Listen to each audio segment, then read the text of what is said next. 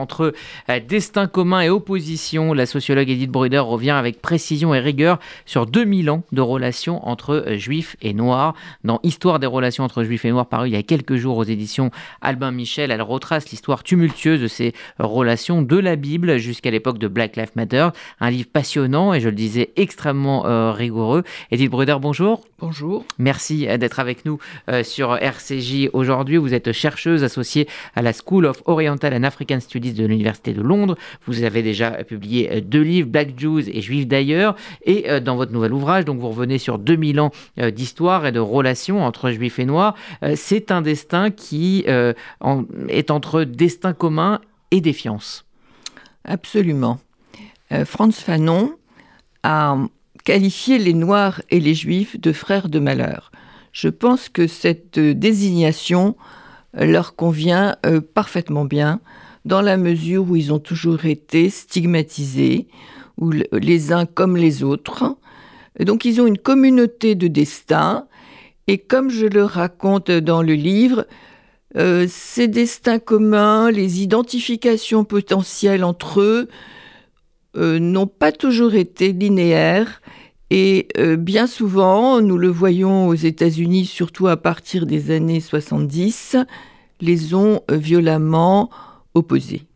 Alors, dans le contexte actuel, c'est un, livre utile à, plus d'un titre, utile donc dans ce, contexte de tension apparu euh, ces dernières années euh, euh, que vous venez de mentionner. comment est-on passé justement d'une communauté de destin à une certaine défiance? Alors, la communauté de destin, aux États-Unis en tout cas, on peut parfaitement la comprendre dans la mesure où il s'agissait, les Noirs comme les Juifs, de deux minorités et de deux minorités discriminées. Euh, l'antisémitisme était présent aux États-Unis euh, depuis l'arrivée des Juifs euh, sur la, terre nord-américaine. Et puis, je n'ai pas à vous faire la démonstration de, de l'attitude de discrimination et plus que cela envers la population afro-américaine à tous les niveaux, au niveau des droits, au niveau de, au niveau de leur mode de vie, au niveau de leurs conditions économiques. Donc il y avait une communauté de destin qui les a rapprochés puisque les Juifs ont été extrêmement actifs dans la lutte pour les droits civiques des Noirs. Ils, ils en ont été euh, à un certain moment, à l'origine, euh, les co-associés euh, en, apportant le financement, euh, les, forces vives, en étant extrêmement actifs, si ce n'est activistes, sur ce terrain-là. Alors ça c'est la euh, fin de l'histoire, en tout cas euh, l'histoire récente, mais ce qui est très intéressant dans ce livre, c'est que vous partez des, textes bibliques, vous étudiez la représentation des Noirs représentés comme l'autre, hein, et, vous expliquez que c'est également le cas dans des textes antiques ou encore le Coran, le noir c'est l'autre. Absolument. Euh, cette histoire-là commence dans la Genèse 9. Euh, à ce niveau-là, euh, c'est la malédiction de Cham. en deux mots, j'ai essayé de remettre en, mémoire de, de, quoi il s'agit. donc, Cham a trois fils. Noé a trois fils. Cham, Sem et Japheth. Il y a une situation un petit peu complexe qui se noue puisque Cham fait remarquer à ses frères la nudité de leur père. À la suite de quoi euh, Noé maudit non pas Cham, mais son fils Canaan. Autant vous dire que c'est une situation qui est intrigante parce qu'elle n'est en rien euh, rationnelle. Pourquoi Canaan est-il maudit et non son père? Alors là, on peut vraiment parler d'exégèse et de glissement euh, épistémologique. C'est-à-dire que dans la Bible, rien ne qualifie les Noirs d'esclaves ou de proscrits. C'est au cours du temps et dans les cultures différentes, aussi bien euh, juives que chrétienne que arabe, que ces glissements se sont établis et ont infiltré la pensée. Moyennant quoi, dans les cultures gréco-romaines, par la suite, et chrétiennes, il est vite apparu d'abord une correspondance entre le noir et le sale. Euh, il y a énormément de citations anciennes qui associent le noir et le sale en fonction de, des théories climatiques anciennes, avec le sud invivable parce que chaud. Et là, il y a une tas de confusion sémantique, même enfin en hébreu, entre âme et la chaleur. Donc âme, le âme de Cham. Enfin voilà. Donc il s'est, construit une, euh, un, une sorte de confusion? une, Un signifiant complexe, sans racine réelle. C'est un échafaudage des élaborations qui ont, au cours du temps, associé l'africain avec le noir, la couleur noire avec le châtiment et avec, par la suite, l'esclave. Alors le grand sujet, c'est aussi euh, cette question euh, des juifs et de l'esclavage et de leur attitude. Et vous posez cette question, comment les juifs, minorité oppressée, a-t-elle pensé euh, l'esclavage? Et pour ce faire, vous avez étudié une zone géographique qui va de la péninsule ibérique à l'Empire ottoman. Et selon les zones géographiques, les choses sont différentes. Mais globalement, est-ce que vous pouvez nous résumer quelle a été l'attitude, la participation des juifs à l'esclavage? Alors, la participation des Juifs à l'esclavage, il y a des périodes dans cela. Euh, on va dire qu'avant 1492 et l'exclusion des Juifs du Portugal et, d'Espagne, les Juifs, on le sait, avaient des esclaves qui n'étaient pas Juifs. Voilà. Euh, ils avaient des esclaves qui, se nommaient souvent, euh, le plus souvent cananéens, quand ils venaient, quand ils étaient de couleur. Par la suite, on voit très bien à Amsterdam, quand ils, sont expulsés et quand ils rejoignent les Pays-Bas, on voit très bien, on a des représentations tangibles qui sont dans l'ouvrage de, de, la présence de Noirs africains, donc assimilés, puisque présents à la table d'un cédère, dans des vêtements, euh, qui laisse à penser que ces personnes font absolument partie de la famille qui se trouve autour de la table. Donc je vais un petit peu vite, donc je suis obligée de schématiser, mais on sait, on a des archives qui nous indiquent que des Noirs ont été intégrés, des Africains, des esclaves ont été intégrés aux familles juives euh, par circoncision ou mikvé on sait aussi qu'il y a eu de nombreux métis euh, dans la communauté d'Amsterdam. On ne les mentionnait pas, mais il y a des registres euh, qui, mentionnent qu'il y avait une section dans les cimetières qui leur était dédiée. Alors là, il y a eu beaucoup, beaucoup d'allers-retours.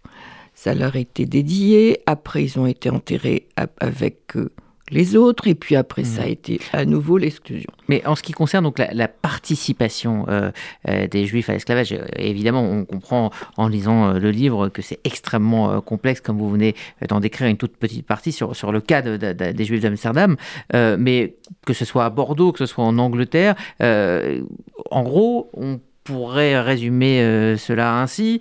les Juifs n'ont pas participé plus que les chrétiens à l'esclavage. Absolument pas plus, plutôt moins.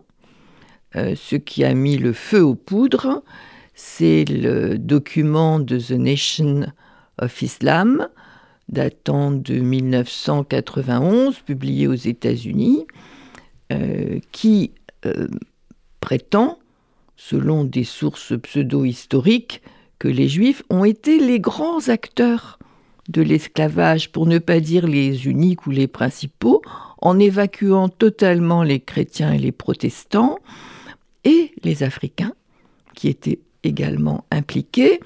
Donc ça, ça a été, euh, si vous voulez, euh, le déclenchement d'une d'une grande bellicosité entre les Noirs euh, afro-américains qui étaient toujours sur une ligne de crête entre la sympathie et l'identification envers les euh, juifs et un rejet d'un certain paternalisme de leur part dans leur aide pour les droits civiques. Alors, vous consacrez également un chapitre au rôle des Juifs dans les, dans les Caraïbes après l'Inquisition. Oui, c'est important parce qu'aujourd'hui, dans les Caraïbes, euh, et de façon alors plus ou moins à bas bruit, on va dire, il y a tellement de, euh, de familles qui, s'affirment, et à juste titre, descendants des Juifs. Soit bah, vous savez, quand les, colons euh, juifs sont arrivés, ils avaient très peu de femmes avec eux. Il y avait beaucoup d'esclaves de façon inéluctable. Il ne pouvait qu'y avoir des rapprochements. Donc là, il y a eu vraiment, et on a des, sources écrites totalement claires, puisque des colons et des colons très connus comme Cohen Nassi au Suriname, reconnaissent leurs enfants métis, les font circoncire, les libèrent évidemment de tout, euh, de tout esclavage, ainsi que leur mère. Et je vous cite ce cas-là parce qu'il est, très visible du fait des, archives qui ont été euh, étudiées, mais euh, il y en a bien, d'autres. Donc il y a une culture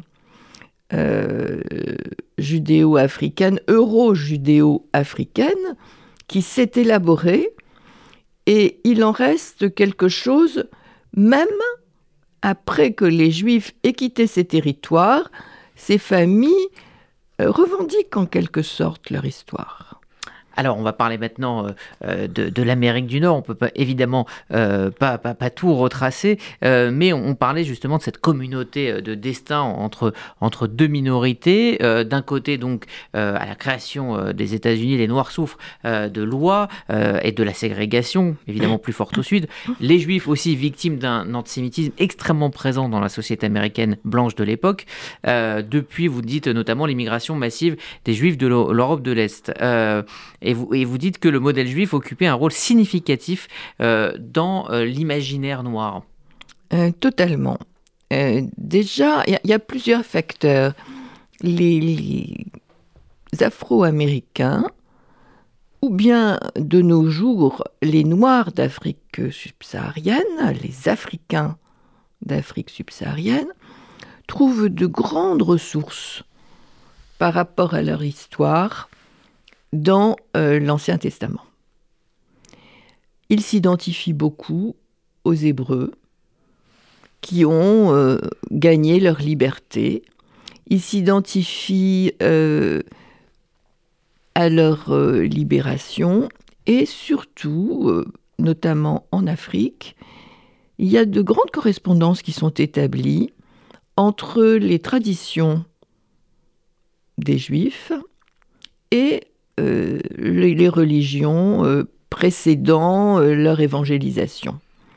Donc ça, c'est déjà un point important. Et je cite l'Afrique au passage, mais aux États-Unis, les prêcheurs ont abondamment puisé dans l'Ancien Testament pour leur prêche, pour leur espoir, pour leur futur, et se sont fortement identifiés à tel point que euh, ce qu'on appelle le modèle juif a été mis en avant, euh, notamment par euh, Booker Washington, à la fin, dans les années 1885, lorsqu'il a créé le Tuskegee Institute, où il, mettait en avant ce modèle pour l'accession des Afro-Américains à euh, d'autres, euh, un autre mode de vie qui soit, euh, que ce soit au niveau de leur dignité,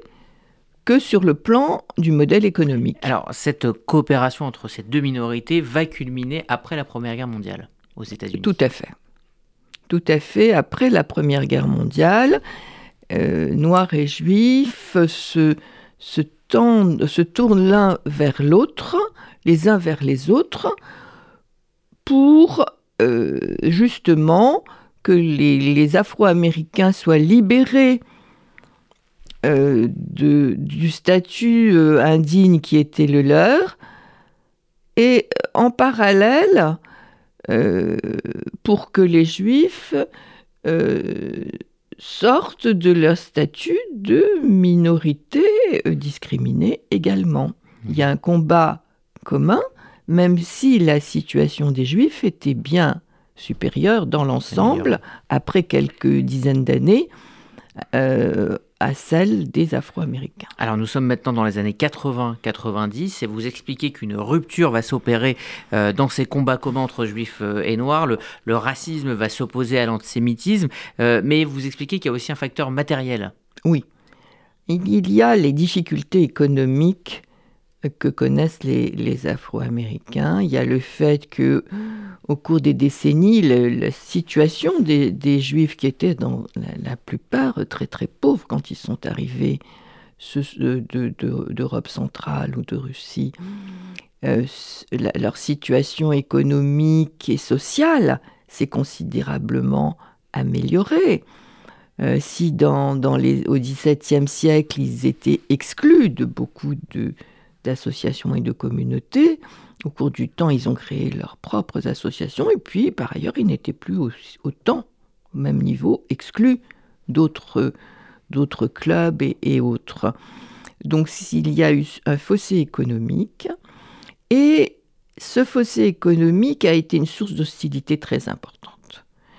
Euh, il a été prétendu notamment que à Brooklyn, euh, les, propriétaires juifs euh, louaient des, appartements insalubres pour des prix euh, très élevés à des Afro-Américains. Ça, il y a des données, des données chiffrées auxquelles je renvoie, qui expliquent que ce n'est absolument pas le cas et que les propriétaires de ces appartements, statistiquement, étaient plutôt des Afro-Américains. Donc je voulais, il y a voilà, il y a des, procès d'intention, le juif usurier, le juif qui profite de, de la faiblesse des uns et des autres, et, ça s'est constitué euh, en, en, hostilité et en antisémitisme, euh, très clairement.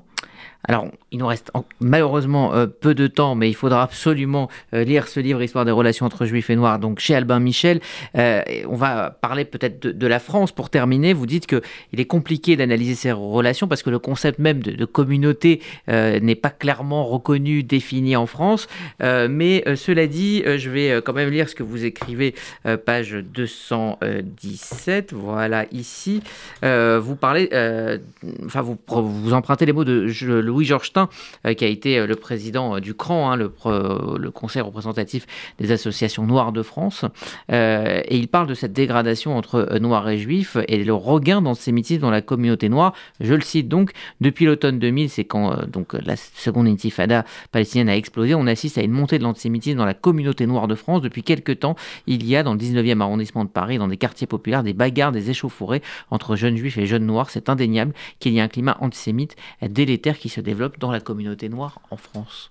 Oui, oui, oui, effectivement, euh, au cours des, des dernières années ou des 20 dernières années, on ne peut pas euh, n'avoir pas été exposé à cette situation.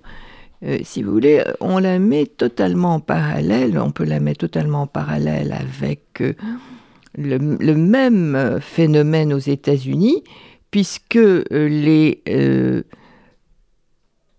la population euh, d'origine euh, arabe euh, ou africaine a pris fait et cause pour la situation des Palestiniens. Et c'est beaucoup, beaucoup cette situation qui a alimenté l'hostilité aussi bien aux États-Unis qu'en France. Est-ce que c'est pas aussi que l'image du juif est passée vraiment du côté des blancs?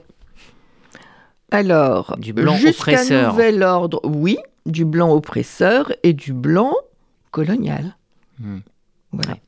Dernière question, Edith Bruder. Est-ce que vous êtes justement, au vu de cette histoire que vous avez euh, longuement analysée dans les détails, plutôt optimiste ou pessimiste euh, pour euh, la, la suite de ces relations entre juifs et noirs? Alors, je suis naturellement optimiste, donc, donc je ne peux pas être vraiment pessimiste. Euh, la création des communautés juives noires, aussi bien en- aux États-Unis qu'en Afrique subsaharienne, c'est-à-dire que de très nombreux euh, individus aux États-Unis affirment leur, euh, de très nombreux Afro-Américains affirment leur identité juive et pratiquent le judaïsme. De même en Afrique subsaharienne. Donc il y a un composant qui n'existait absolument pas et qui est très très récent à l'échelle historique, puisque moi j'étudie les groupes d'Afrique subsaharienne depuis euh, 2000. Euh, donc c'est- sur, à l'échelle historique, c'est extrêmement bref, 20 ans. Mais il y a quelque chose qui est en marche, Euh, un événement qu'on n'aurait pas pu euh, imaginer il y a 50 ans, c'est que de plus en plus d'Afro-Américains et d'Africains d'Afrique subsaharienne deviennent se tournent, juifs. vers, se tournent vers le judaïsme. Oui. Merci